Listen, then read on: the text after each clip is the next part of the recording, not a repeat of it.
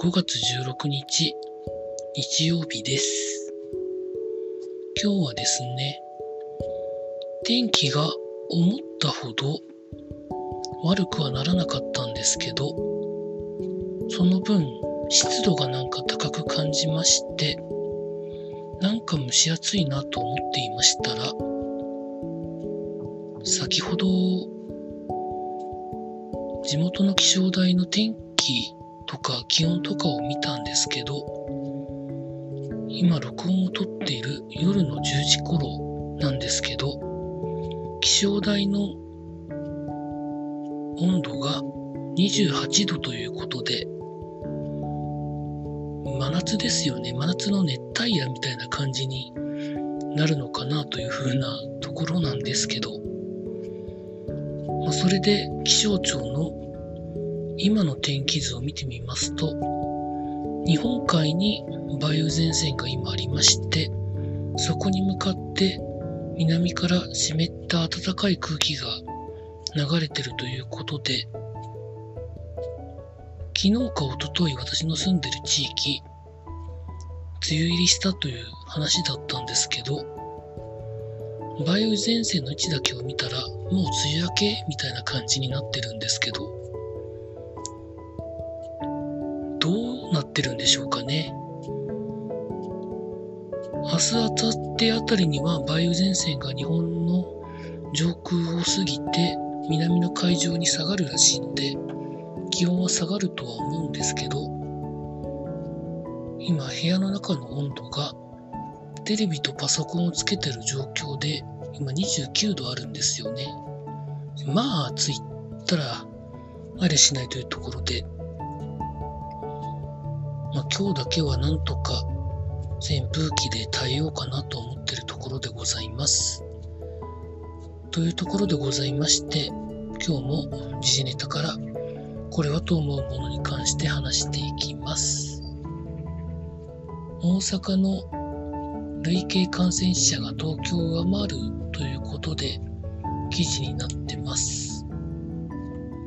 大阪府の、まあ、コロナ及びコロナ関連で亡くなった人が累計1958人ということで2月3日以来の感染拡大第3波だった頃の、まあ、なんかいろんなことがまあありますよというふうな記事になってます。大阪は第3波で一気に感染者の方が増え、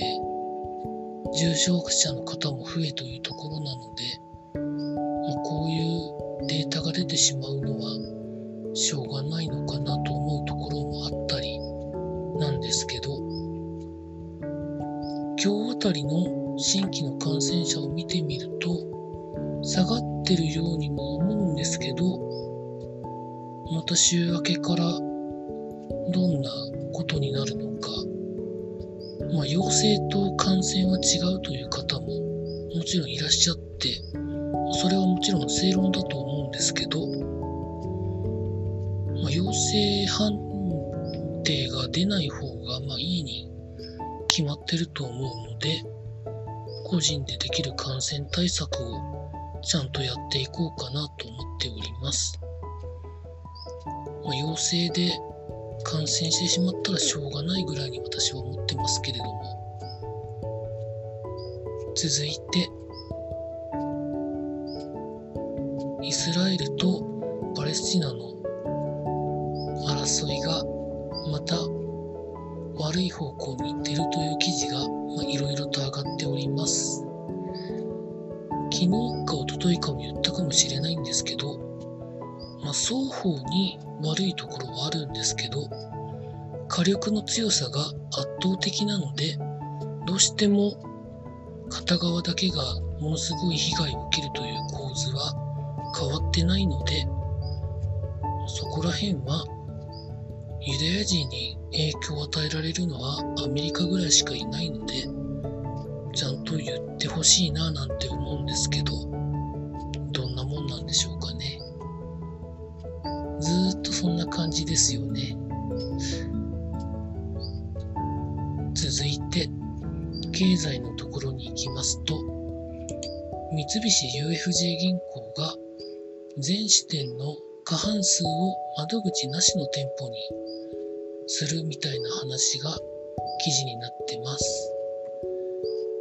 2023年度末までにテレビ電話で手続きを受け付けたりとか資産運用の相談をするようにしてみたいなところの店舗を増やすみたいなことになってますね。まあ、コロナの絡みで、まあ、来店数そのものが減っているということと、まあ、銀行業界がいろいろあって記事なんですけど大枠を見てみますと2017年の店舗数いわゆる従来型店舗というのが515店舗あったのを2023年度末までに200店舗削減して簡素化する店舗を残った中の半分ぐらいにしてで従来店舗を従来店舗として残すみたいな感じですね。まあ、ということは売り上げがちゃんと立ってる店舗は残して削減するにはもったいないところは簡素化したところでやるっていう感じでしょうかね。そうは言って ATM もなんかどうしようみたいなことを言ってる銀行とかありますからね。まあ、まあキャッシュレス決済とかもどんどん進んでいくんでしょうから、まあ流れといえば流れなんでしょうね。続いて、スポーツのところでいきますと、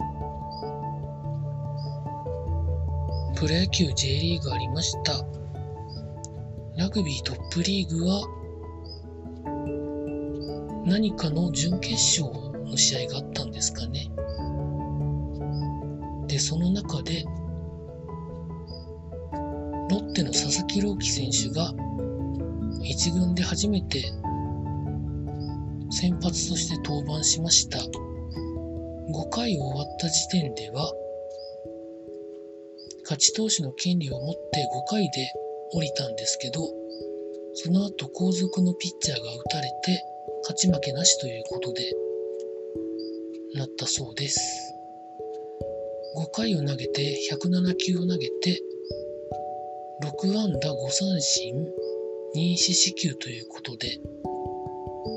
失点は4ですけど、実績点は2だったそうです。井口監督は、まあ、いろんな課題があるので、まあ、いろいろ修正してくれればというふうにコメントしたそうです。まあ、かなり走られたみたいなことも書いてあって、盗塁を5個許してしまったそうです。一回ファームに整で行くんでしょうね。まあ、そのまま10日間かかるそうなんですけど、一回ファームに降りると、それで上がれるか上がれないかは本人次第じゃないんでしょうかね。みたいな記事が書いてありました。本人コメントはあんまり見ても本人の感覚なのでよくわかりませんけどまあただコントロールそのものはそんなに悪くは見えなかったですね。ちょっとだけ見ましたけど。いわゆるアウトローに綺麗な直球投げてましたし。そういうところを見てると場数を踏んでいけばものになっていくのかなという素人的なところで言うと、そんなところでございます。最後に、J リーグ J1 の川崎フロンターレが22戦連続無敗ということで、新記録になったということが記事になってます。今年に関しては、引き分けはあるんですけど、負けてないということで、何か川崎に対してがっぷり四つでみたいなところはないんでしょうかね。まあ、状況判断がまあ、すごいんだなというふうには思うんですけど、臨機応変。それぞれの選手が、それぞれで考えを持ちながら、相手をうまく使って使われてというところがうまく機能してるという風な印象ですね。まだまだ伸びるんじゃないんでしょうか。今日はそんなところでございました。明日からまた労働頑張りたいと思います。以上タルトでございました。